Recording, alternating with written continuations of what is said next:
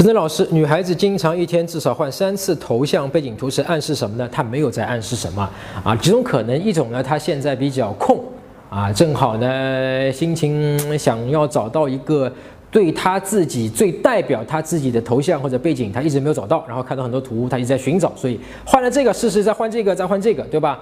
但那不一定是代表是在暗示你什么啊？她只是在寻找自我，那女生也要寻找自我。